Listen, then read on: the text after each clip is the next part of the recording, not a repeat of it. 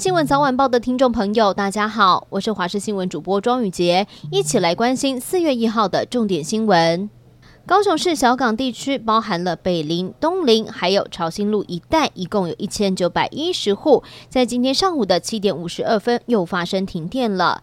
台电凤山区营业处表示，是因为南宫一次变电所线路故障，才会导致馈线跳脱所造成，紧急派员前往现场进行抢修。目前故障的原因出炉了，疑似是因为松鼠碰触到了才会跳电。继续要来关心的是，基隆类普筛到底要怎么样来执行呢？现在似乎稍有眉目了。在一号，中央流行指挥中心应变组副组长王必胜表示，已经跟基隆市政府有了第一轮的讨论。市政府有自己的管道，不论是民政、学校、社团系统都有讨论到。接下来会再进行第二次的讨论。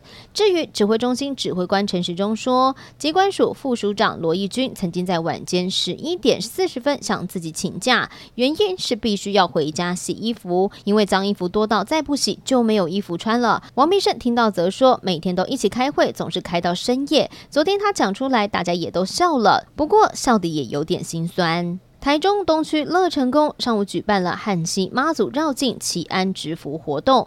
由于疫情升温了，中央宣布参加大型的绕境活动，民众都必须要出示打满三剂疫苗的小黄卡。而乐成宫妈祖绕境也成了中央宣布之后，台中市举办的第一场大型的绕境活动。庙方不敢大意，从入口就严格的执行十连制，并且要出示小黄卡，通过认证的民众才能够贴上贴纸参加绕境。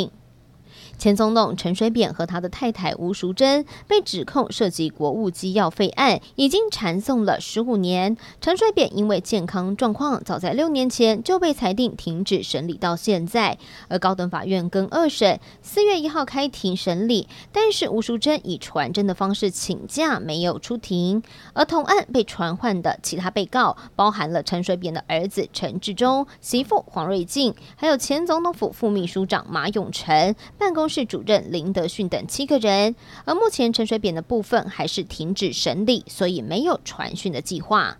养虾场怎么会变成了制毒工厂呢？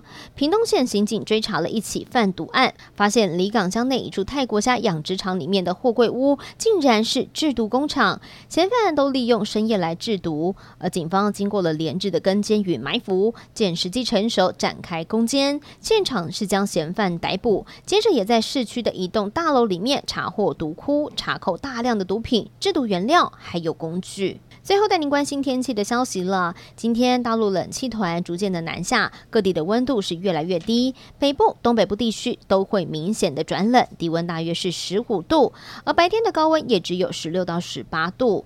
而且迎风面地区还会有局部的降雨，整天都是多云，偶尔会下点短暂雨，比较湿冷一些。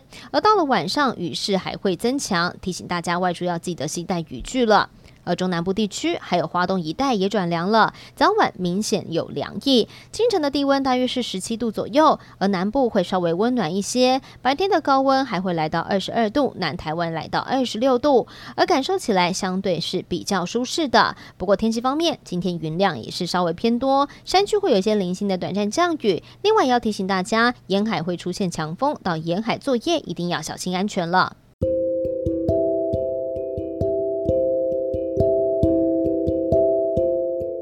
以上就是这一节新闻的内容，非常感谢您的收听，我们下次再会。